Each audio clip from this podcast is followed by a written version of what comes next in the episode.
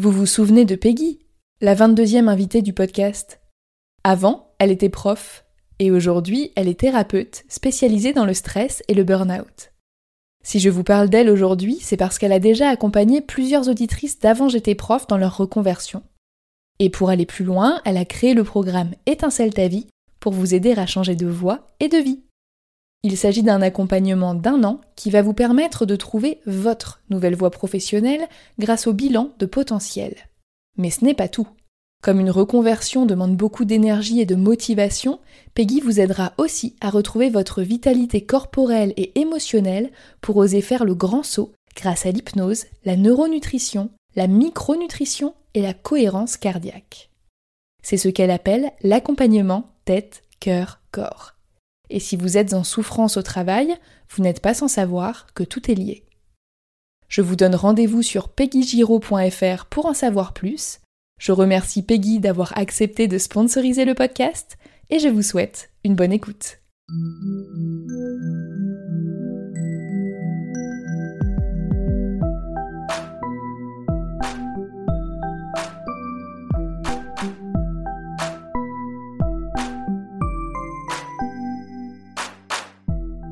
Bonjour et bienvenue sur Avant j'étais prof, le podcast des enseignantes et enseignants qui ont osé la reconversion. Je m'appelle Florence, j'ai été professeure des écoles pendant 6 ans et je travaille maintenant à mon compte en tant que rédactrice web SEO. Aujourd'hui, je suis aussi épanouie dans ma vie personnelle que professionnelle. Mais je sais que ce n'est pas le cas de tout le monde et surtout, je suis bien placée pour savoir que le chemin de la reconversion peut être très long. C'est pourquoi j'ai décidé de poursuivre ce projet en enregistrant une troisième saison d'interviews pour partager avec vous les parcours aboutis de professeurs reconvertis. Dans ce 30e épisode, j'ai le plaisir d'échanger avec Catherine. À 63 ans, elle a enseigné l'économie-gestion de nombreuses années dans des établissements secondaires, professionnels et supérieurs. Aujourd'hui, Catherine est directrice des relations internationales d'une grande école française. En détachement depuis 14 ans, elle fait toujours partie de l'éducation nationale. Et même si elle continue de travailler aux côtés d'étudiants, son quotidien a bien changé. Elle s'occupe à présent de la mobilité internationale des élèves, de la création de partenariats et elle accompagne les chercheurs dans leurs projets internationaux. Dans cet épisode, on parle des avantages et des inconvénients du détachement, de fonder une famille, d'évolution de carrière, de retraite, de violence en milieu scolaire et de la gestion de ces problèmes par l'éducation nationale. Je vous remercie pour votre présence et votre soutien tout au long de cette troisième saison et je vous souhaite une bonne écoute. Bonjour Catherine. Je te souhaite la bienvenue sur le podcast et euh, bah, je te remercie d'avoir répondu euh, présente à cet appel pour le dernier épisode de la saison 3. Et pour commencer, je vais te demander de te présenter pour toutes les personnes qui ne te connaissent pas et qui t'écoutent aujourd'hui. Donc, je m'appelle Catherine, je suis enseignante de formation, on va dire, et puis euh, ma carrière après a, a évolué vers d'autres fonctions. J'ai cinq enfants, c'est un point important dans l'orientation de la carrière d'ailleurs. J'aime beaucoup faire de la randonnée, je fais un peu de piano et je suis passionnée par la nature. C'est une très belle description. Et d'ailleurs, il y a un de tes enfants, je pense, qui est connu de mon audience, qui est Anne Fleur, qui est la créatrice de Génération Podcast et de French Expat, entre autres. Qu'est-ce qui fait que, au début de ta carrière, tu t'es tournée vers l'enseignement? Alors, l'enseignement, c'est une grande histoire. J'ai eu la chance de côtoyer beaucoup une de mes grands-tantes qui était institutrice depuis de très nombreuses années et qui m'emmenait euh, tous les étés préparer sa classe pour la rentrée. Et c'était un peu magique parce qu'on passait un jour ou deux à décorer sa classe, à aménager, à acheter des livres, etc., à tout préparer. C'était un univers que j'adorais. Euh, euh, et quand je voyais, je dirais, l'amour qu'elle avait pour ses, ses, petits élèves, ça me, ça m'a toujours un peu ému. Et je pense que Ma vocation d'enseignement est venue, euh, est venue de là, certainement. Et puis, euh, petit à petit, au long de mes études, euh, ben, je me suis progressivement orientée. C'était pas vraiment la voie royale, on va dire, pour l'enseignement, puisque j'ai fait une école de commerce. Mais je me suis orientée vers, vers l'enseignement assez naturellement. Voilà, et ça m'a tirée. Ça, cette souplesse pour la construction d'une famille et aussi euh, la transmission. Ça, c'est quelque chose qui m'a beaucoup attiré. On est en fait dans un, j'allais dire, une ébullition intellectuelle permanente parce que c'est un métier qui nous oblige à nous remettre en question tout le temps, surtout enfin, dans certaines disciplines qui évoluent très très vite. Donc c'était, c'était un beau challenge. Et tu as choisi quelle branche de l'enseignement? Ayant fait une école de commerce, je me suis orientée vers l'économie-gestion, où euh, je dirais on enseigne beaucoup, beaucoup de matières euh, différentes. Euh, ça va du marketing au droit, l'économie, l'économie d'entreprise, la comptabilité, etc. Et c'est des matières, en particulier en économie en droit, qui évoluent beaucoup. Et donc c'est pour ça que ben, on doit être au fait des actualités, au fait de ce qui se passe dans la société. Je me suis rendu compte pendant toute ma carrière, euh, et encore maintenant, c'est une habitude, dès que je visite quelque chose, je pense élève, je pense étudiant. C'est-à-dire, je me dis, ah, tiens, avec ça, je pourrais peut-être faire une étude de cas, ou je pourrais euh, réutiliser, ou montrer un exemple. Ou... Voilà. Et souvent, quand je fais une visite quelconque, hein, même en famille, euh, c'est le, quelque chose qui me traverse c'est quelque chose qui revient souvent, je vois dans le primaire, souvent c'est quand euh, tu fais des sorties en forêt et que tu te mets à ramasser des petites branches d'arbres pour faire un sapin de Noël ou euh, des choses pour dénombrer avec les maternelles. Tu vois, comme quoi à tous les niveaux, euh, ça reste la même, la même chose. Et tu, tu, as enseigné à quel type de public? Est-ce que tu as enseigné à des publics différents peut-être aussi?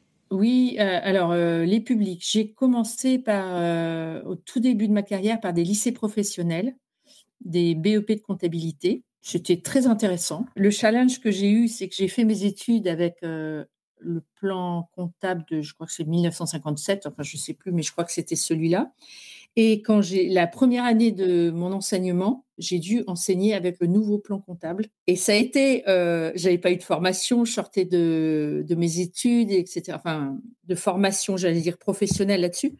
Ben, j'ai appris un peu avec mes étudiants, au niveau, en tout cas, euh, des classifications, etc. Même si je connaissais les principes, euh, bien sûr, il y a eu euh, des choses à, adapter. Et donc, ça a été voilà, très stimulant.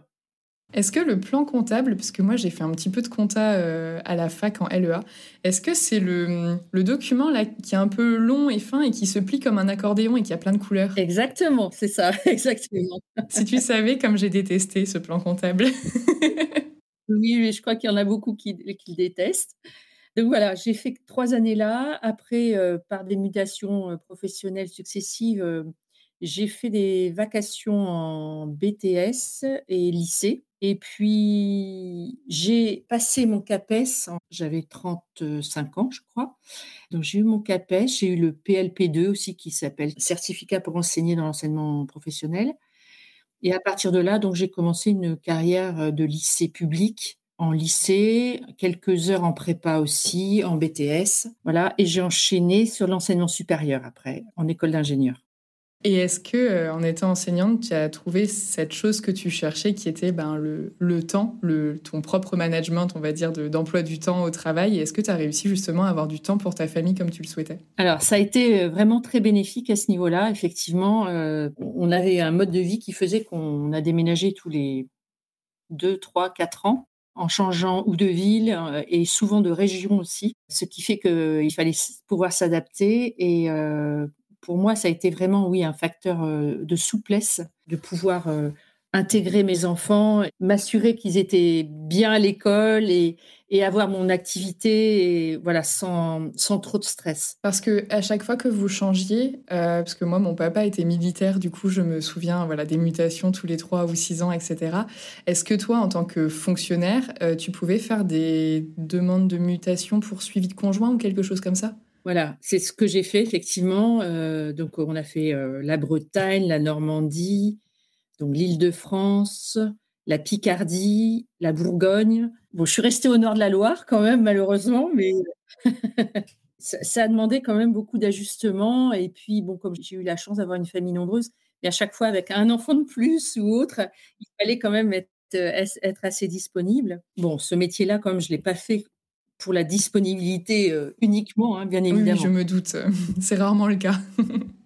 Et est-ce qu'il y a d'autres choses qui font que, ou des choses peut-être plutôt négatives, qui font qu'à un moment, tu as voulu changer de métier? Puisque du coup, aujourd'hui, tu fais quelque chose de différent. Donc, qu'est-ce qui t'a poussé à ce changement ou est-ce que c'était un pur hasard? Alors, il y a eu un peu des deux. J'ai eu des postes euh, en dernier lieu, les dernières années où j'ai enseigné, euh, des postes, je vais dire, difficiles, avec une population vraiment difficile. Par exemple, je suis arrivée à Paris, donc j'ai rencontré le proviseur donc, qui m'accueillait. Et la veille ou l'avant-veille, il y avait eu un, étudiant qui avait poignardé un autre. Enfin bon, ils avaient trouvé un couteau dans son sac et il avait, il avait blessé un autre. Et donc j'arrivais avec un peu le nœud au ventre, etc. Le proviseur me disant c'est pas un problème, ce n'était pas dans l'enceinte du lycée. Enfin, c'était sur le trottoir du lycée, mais c'était pas dans le lycée. Donc du style, euh, tout est sous contrôle. oui, voilà, une drôle de notion du contrôle et des problèmes, mais ma foi. voilà. le, problème était à 5 mètres du lycée, donc il n'y avait pas de problème. J'ai eu vraiment des, les deux dernières affectations qui étaient assez difficiles. Et parallèlement à cela, je me suis retrouvée dans une ville où le poste que j'avais n'a pas été renouvelé, comme j'étais j'étais mutée.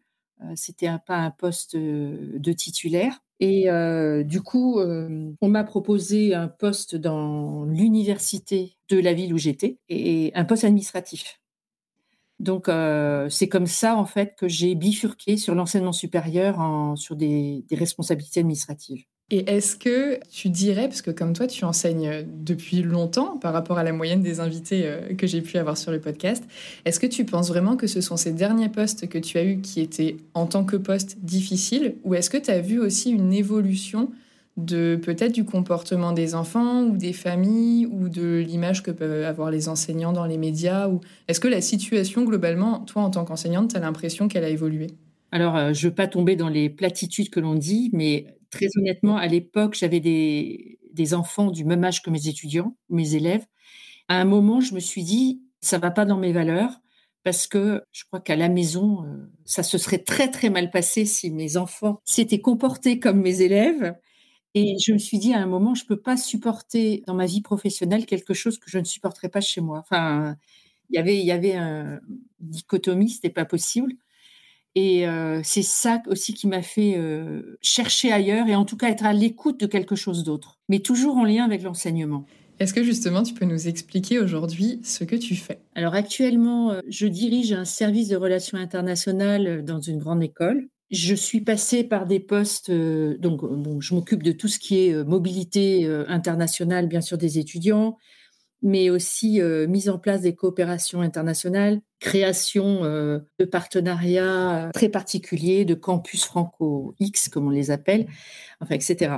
On a aussi un volet sur la recherche, en lien avec la recherche. Donc, on accompagne les, les chercheurs dans leurs projets internationaux. Donc, c'est vraiment très, très intéressant. Je suis dans une école, en plus, je trouve, où il y a énormément d'idées. Donc, c'est fabuleux, mais bon, on a toujours les mêmes moyens. C'est un peu ça le problème. Auparavant, euh, avant de m'orienter vers l'international, euh, j'ai été euh, chargée de mission, d'abord auprès d'une direction générale d'établissement. Donc ça, c'était très intéressant parce que aussi c'est comme ça en fait que j'ai fait la bifurcation. Je suis arrivée sur des projets très transversaux de vie étudiante, de différents de projets d'innovation, enfin de différents projets. Et puis je suis partie à l'étranger pendant deux années où là, je me suis vraiment orientée sur les projets internationaux et la la dimension internationale des établissements d'enseignement supérieur. C'est chouette, je trouve. Tu as fait comment pour, euh, pour passer justement de l'enseignement à ça? Comment est-ce que ça se passe? Est-ce que c'est une disponibilité, un détachement? Est-ce que tu as dû peut-être passer un concours? Alors, je pense que j'ai peut-être pas pris la meilleure voie. Je suis euh, en détachement. C'est, je pense, quelque chose où j'ai pas été bien orientée, enfin bien conseillée plus exactement. Euh, le problème de l'éducation nationale, c'est qu'on n'a pas de RH dédié. Les, ressources humaines, c'est au ministère et ils ne nous connaissent pas. Donc, euh, ce c'est pas évident. Le détachement, c'est très bien parce que effectivement, vous pouvez être dans l'établissement qui vous sollicite ou que vous avez trouvé. Le problème, c'est que pour les avancements, vous n'êtes plus dans le collimateur des inspecteurs et vous n'êtes plus du tout connu. Et moi, j'arrive en fin de carrière et euh, en ayant eu des promotions que d'ancienneté, et en traînant dans toutes mes promotions, bien que j'avais des avis très favorables de mes, de mes responsables. Et ça, c'est une grande frustration et qui fait que aussi je, ben, je dépasse un peu l'âge, on va dire, euh, légal parce que euh, ben, j'essaie d'avoir une retraite un peu plus convenable que ceux qu'on me propose actuellement. D'accord. C'est une question que justement j'allais te poser parce que comme tu me disais que tu avais 63 ans et qu'il me semble que maintenant on peut partir toujours en retraite à 62 et comme tu as eu beaucoup d'enfants, je sais qu'à une époque il y avait quelque chose quand on avait plus de trois enfants. Et du coup, je me demandais, j'étais étonnée que tu travailles encore, du coup. Mais en fait, le problème, c'est que il me manque des années, que les années qu'on vous fait gagner par les, avec les enfants, enfin, les trimestres, ne sont pas valorisés au coût, en fait, de, de votre salaire. Euh, ce qui fait que vous avez le nombre de trimestres, parfois, mais divisé par, euh, enfin, la base est, la même, quoi. Et euh, est-ce que quand tu es arrivé donc dans ta première partie de reconversion euh, post-enseignement, est-ce que tu as dû te former ou est-ce que ta formation était intégrée à ton nouveau métier? J'ai eu la chance, je dirais, parce que euh, la discipline que j'enseignais et dans laquelle je suis formée, j'étais formatrice aussi, donc c'est l'économie-gestion, l'administration en, règle générale. Donc, euh, bon, moi j'étais pas mal branchée sur les démarches qualité et autres. Donc à ce niveau-là, j'ai pu mettre en application, à vrai dire, mes connaissances. Donc, bien évidemment, euh, j'ai appris aussi énormément sur le terrain. Bah, un des plus grands défis euh, auxquels j'ai dû faire face, c'est euh, la pratique de l'anglais. On conseille souvent d'autres langues supplémentaires, mais on peut dire que tout se passe en anglais. Et il n'y a pas un jour où on ne parle pas, ou on n'écrit pas en anglais la rédaction principalement est complètement en anglais, des contrats, des conventions, des accords. Et euh, voilà, donc ça c'était une pratique à remettre en... Bon, même si je parlais anglais ou j'écrivais anglais, c'était pas euh, fluent comme le métier l'exigeait. Donc c'était une formation sur le, on va dire, sur le terrain. Et effectivement, j'ai pu aussi beaucoup pratiquer parce que euh, ma, deuxième fille est installée aux États-Unis depuis plus de dix ans et euh, donc mon beau-fils est américain, mon petit-fils est américain, et ça permet de pratiquer, euh, de pratiquer de façon euh, informelle, on va dire, assez régulièrement. J'ai pas eu un, fossé à franchir. Voilà, ça s'est fait assez doucement, assez facilement. Enfin, pour moi. Alors après, dans le domaine international, par contre, effectivement, j'ai appris beaucoup, beaucoup sur le terrain parce que tout ne se déduit pas quand même. Ça a été un peu plus impliquant, on va dire et je n'ai pas eu de formation dédiée pour ma transition. J'ai eu des formations après parce que je les ai demandées euh, pour me perfectionner, mais j'ai pas eu de formation pour m'accompagner à ma transition. D'accord. Et je pense que ton parcours de ce fait est super intéressant pour beaucoup de gens parce que tu n'as pas eu à faire une pause de 1, 2, 3 ans, de repartir faire des études qui parfois coûtent très cher pour après peut-être passer un concours que tu n'es pas sûr d'avoir dans un sens ou dans l'autre. Et, euh, et, ça reste quand même euh, un métier qui est très riche et qui fait du lien avec ce que tu as fait avant. Donc c'est un excellent choix, ça coche pas mal de cases. Est-ce que euh, dans ton travail actuel, tu as une journée type ou des tâches simples à expliquer que les gens pourraient comprendre et qui reviennent régulièrement? Alors, je dirais que je suis dans un service, un département ou une direction où J'arrive le matin avec euh, une to-do list, hein, comme beaucoup d'entre nous, je pense. Et euh, il m'arrive d'arriver le soir et d'avoir pas touché ma to-do list parce que j'ai des urgences à traiter. Donc, pour donner un exemple, bon, on est passé malheureusement par le Covid. Nous, on a dû gérer une centaine de rapatriements en, urgence. Et ces choses-là, donc de jeunes, d'étudiants qui sont en mobilité, par exemple une, jeune étudiante qui était au Népal, qui avait plus d'avion, euh, un autre qui était au Chili, pareil, il a dû passer par un autre pays pour être rapatrié. Donc, il fallait faire des attestations, fallait, bon, etc. Et on oublie, mais il y a aussi des jeunes en souffrance. Et j'ai eu malheureusement dans mes étudiants une tentative de suicide. Et il a fallu gérer avec la famille et euh, avec les ambassades. Et euh, ça, ça a été très, très lourd, très dur, en particulier sans accompagnement aussi psychologique et on n'est pas formé pour ça. Non, bah alors là, je, je compatis euh, vraiment parce que pendant le confinement, le début du confinement, moi j'étais en Argentine. Et après un mois et demi de confinement, quand on s'est rendu compte qu'il fallait rentrer et que tous les avions de rapatriement officiel étaient partis, parce qu'on pensait pas que ça allait durer longtemps, on voyageait plusieurs mois, donc on pensait attendre que la vague passe. La vague n'est pas passée.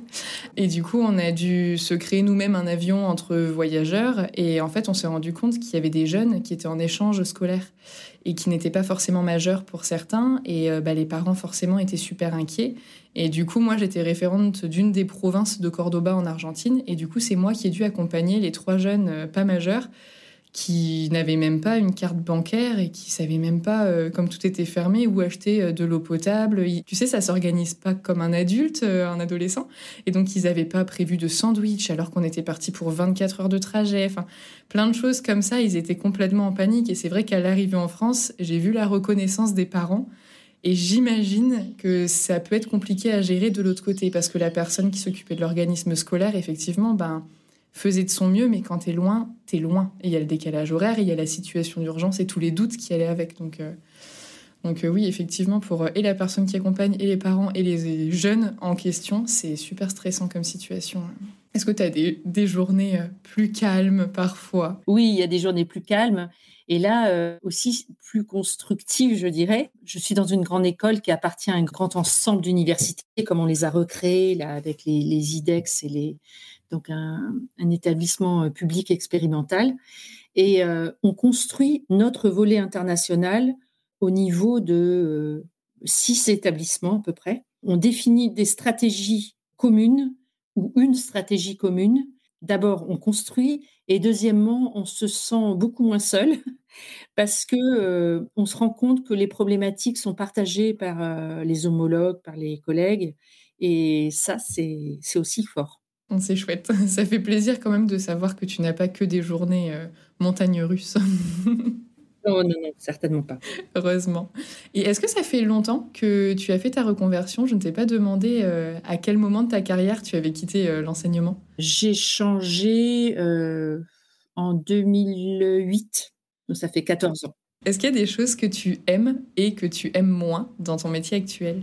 Alors dans mon métier actuel, euh, oui, ce que j'aime, c'est ça bouge tout le temps, c'est très très varié. J'ai des rendez-vous qui se suivent. Euh, des fois, c'est par exemple demain, on va faire euh, le Noël des étudiants internationaux.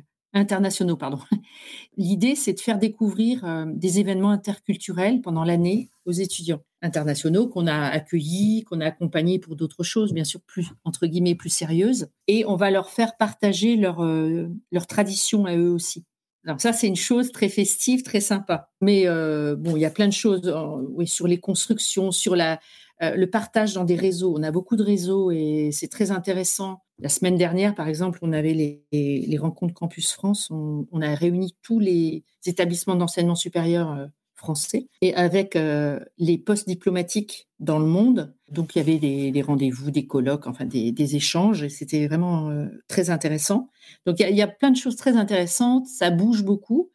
Et ce qui est moins agréable, euh, je dirais, c'est la pression par moment et donc le fait que ça va très vite et que par exemple moi quand j'ouvre ma boîte mail le matin, comme toute personne on s'attendrait à pas avoir trop de mails.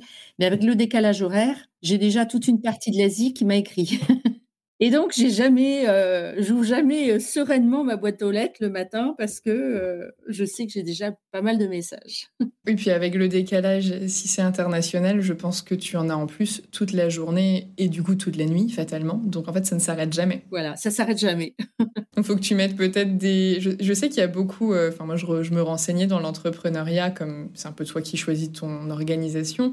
Beaucoup disent, ben moi j'ouvre mes mails le matin, c'est la première tâche que je fais, mais d'autres vont te dire, moi le matin je suis super efficace, donc je commence par faire euh, mes tâches principales de, leur activité et j'ouvre mes mails vers 11h, 11h30. Tu sais, les gens ont des habitudes. Moi je les ouvre n'importe comment, il faudrait que je trouve une habitude, mais du coup toi tu ne peux même pas avoir d'habitude en fait. Non, euh, mais je suis obligée par contre de les ouvrir le matin quand j'arrive, parce que si c'est passé quelque chose quelque part, il faut que je le sache pour réagir rapidement. Oui, parce que la personne qui t'a écrit hier soir, elle, ça fait peut-être 12 heures en fait qu'elle attend sa réponse. Si c'est une urgence, il vaut mieux, ouais. Et est-ce que pour autant, tu as des regrets? La balance a l'air plus positive que négative quand même, mais est-ce que tu as des regrets d'avoir quitté l'enseignement et ou d'avoir choisi euh, cette nouvelle activité? Alors, euh, j'ai pas de regrets sur l'intérêt des activités, ça, j'ai pas de regrets.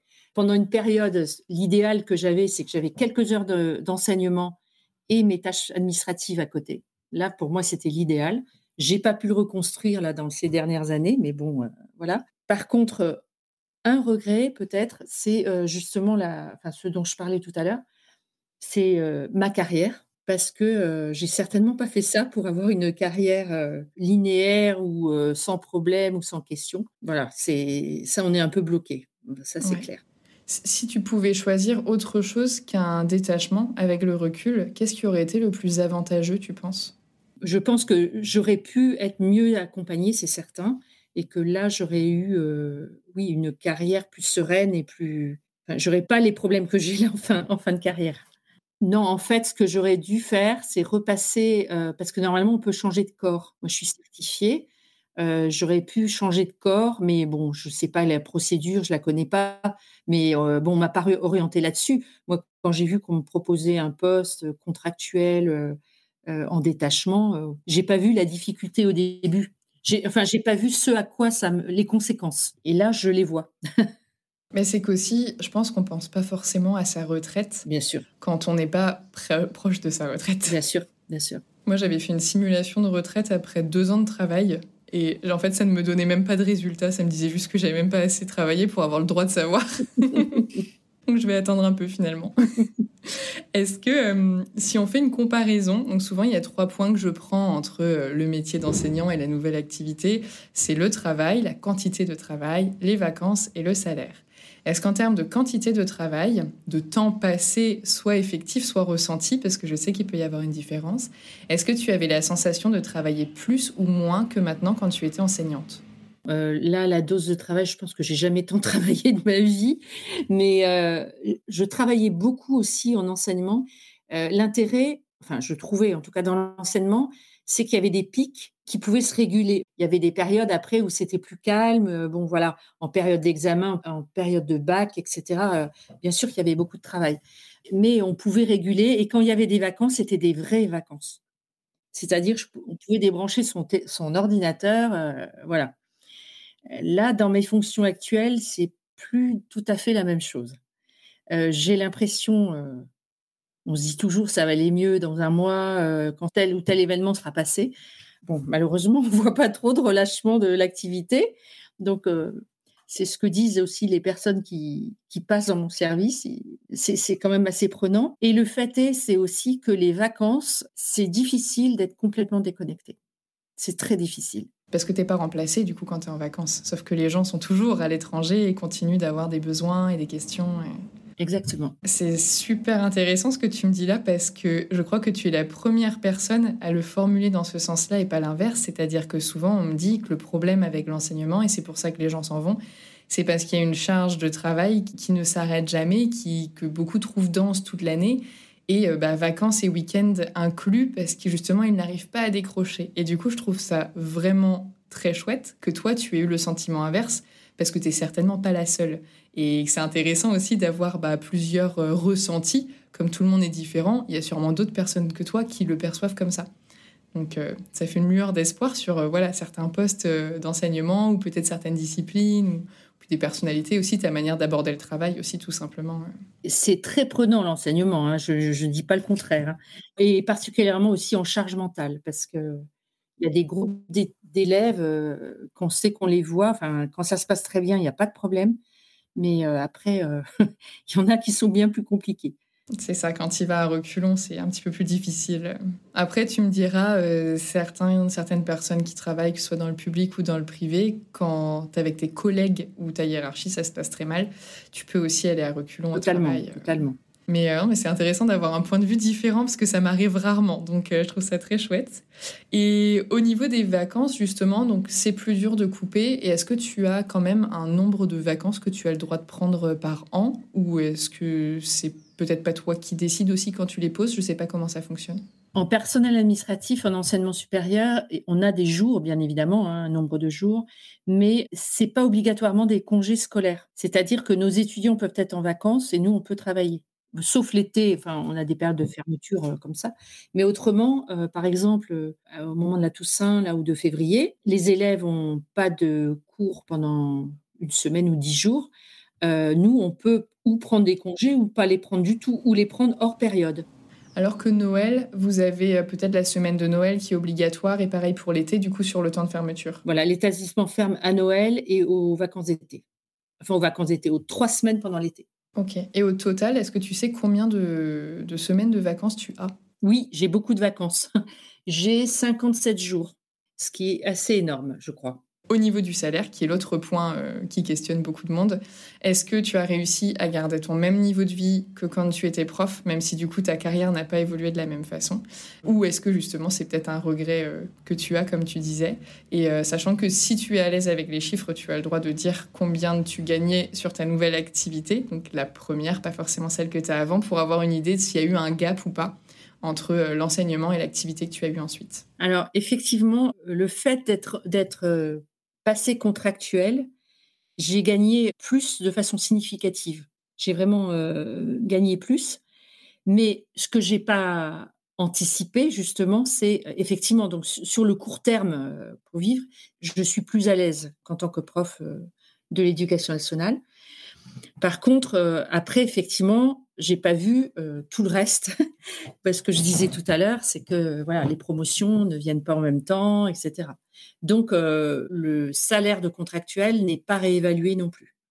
Quand tu dis qu'il n'est pas réévalué, est-ce que ça veut dire que depuis que tu as commencé, tu as du coup toujours le même salaire? Ou ça a quand même monté? Du coup, tu disais à l'ancienneté, ça monte quand même tous les X années. Euh, c'est-à-dire ma carrière continue dans l'éducation nationale, donc mes échelons montent mais indépendamment du salaire que je touche en tant que contractuel. Ah, d'accord. Et ces échelons servent uniquement à déterminer mon montant de retraite. Ah oui, alors que moi, de mémoire, quand j'étais prof, quand je changeais d'échelon, je changeais aussi de salaire. bien sûr. Mais c'est ça qui m'a un peu leurré parce que au début, bah, je me disais bon bah je gagne bien ma vie, c'est très bien.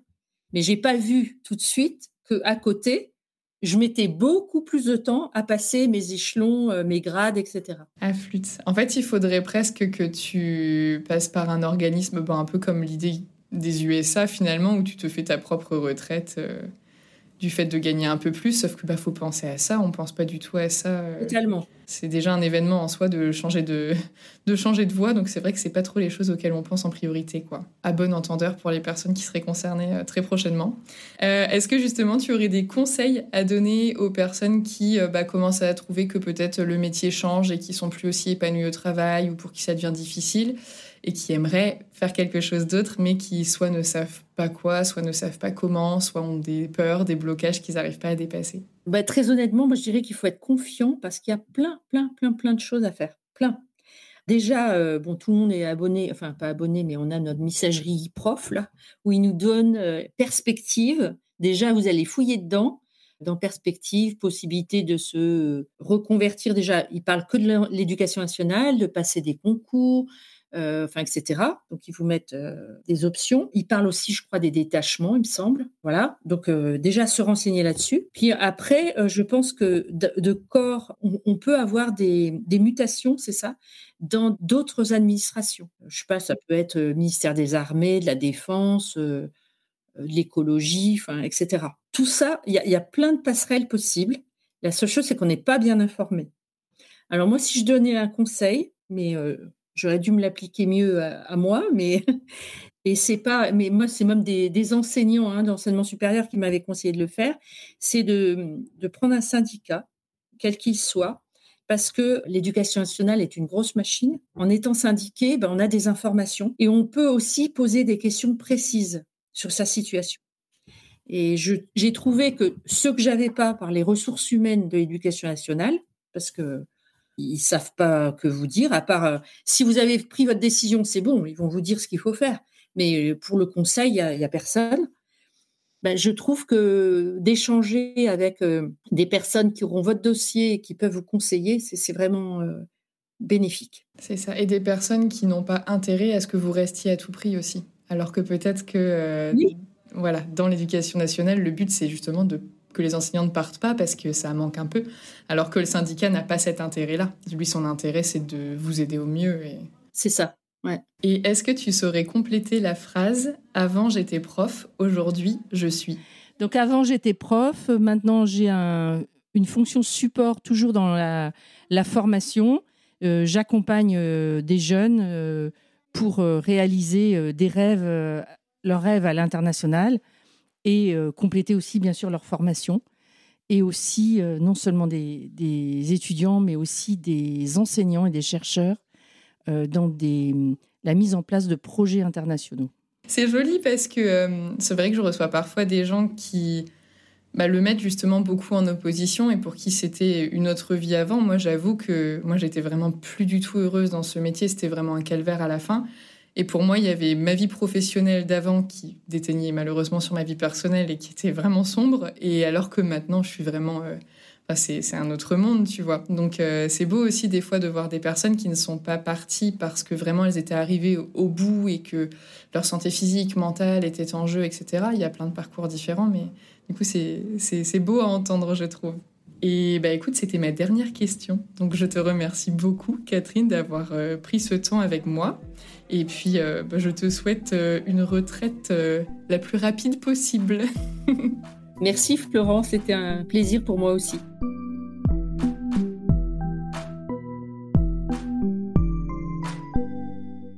Merci d'avoir écouté cet épisode jusqu'au bout. S'il vous a plu, abonnez-vous pour ne pas rater les prochains épisodes. Pour que le podcast gagne en visibilité, vous pouvez le noter et le commenter sur votre application d'écoute favorite. Je vous invite également à le partager avec vos proches, vos collègues et sur vos réseaux sociaux. Pour soutenir le podcast financièrement, je vous donne rendez-vous sur Tipeee, une plateforme de financement participatif dont vous trouverez le lien dans la description de l'épisode. Les dons y sont possibles à partir d'un euro et ils me permettent de financer le matériel, l'hébergement et une petite partie du temps que je passe à créer ce podcast. Merci à toutes les personnes qui ont accepté de faire un don et qui ont facilité la diffusion de cette troisième saison. Grâce à vous, j'ai pu déléguer le montage et le mixage de l'épisode que vous venez d'entendre à Alice, qui est ingénieure du son. Retrouvez l'actualité du podcast sur Instagram et Facebook, at avant j'étais prof, ainsi que les liens vers les sujets abordés dans la description de l'épisode. À bientôt!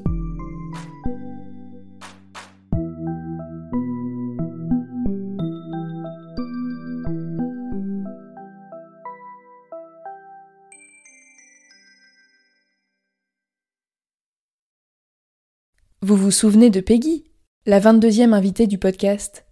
Avant, elle était prof, et aujourd'hui, elle est thérapeute spécialisée dans le stress et le burn-out. Si je vous parle d'elle aujourd'hui, c'est parce qu'elle a déjà accompagné plusieurs auditrices d'avant j'étais prof dans leur reconversion. Et pour aller plus loin, elle a créé le programme Étincelle ta vie pour vous aider à changer de voix et de vie.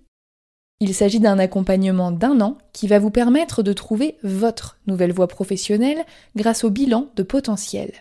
Mais ce n'est pas tout. Comme une reconversion demande beaucoup d'énergie et de motivation, Peggy vous aidera aussi à retrouver votre vitalité corporelle et émotionnelle pour oser faire le grand saut grâce à l'hypnose, la neuronutrition, la micronutrition et la cohérence cardiaque. C'est ce qu'elle appelle l'accompagnement tête-cœur-corps. Et si vous êtes en souffrance au travail, vous n'êtes pas sans savoir que tout est lié. Je vous donne rendez-vous sur peggygiro.fr pour en savoir plus. Je remercie Peggy d'avoir accepté de sponsoriser le podcast et je vous dis à très bientôt.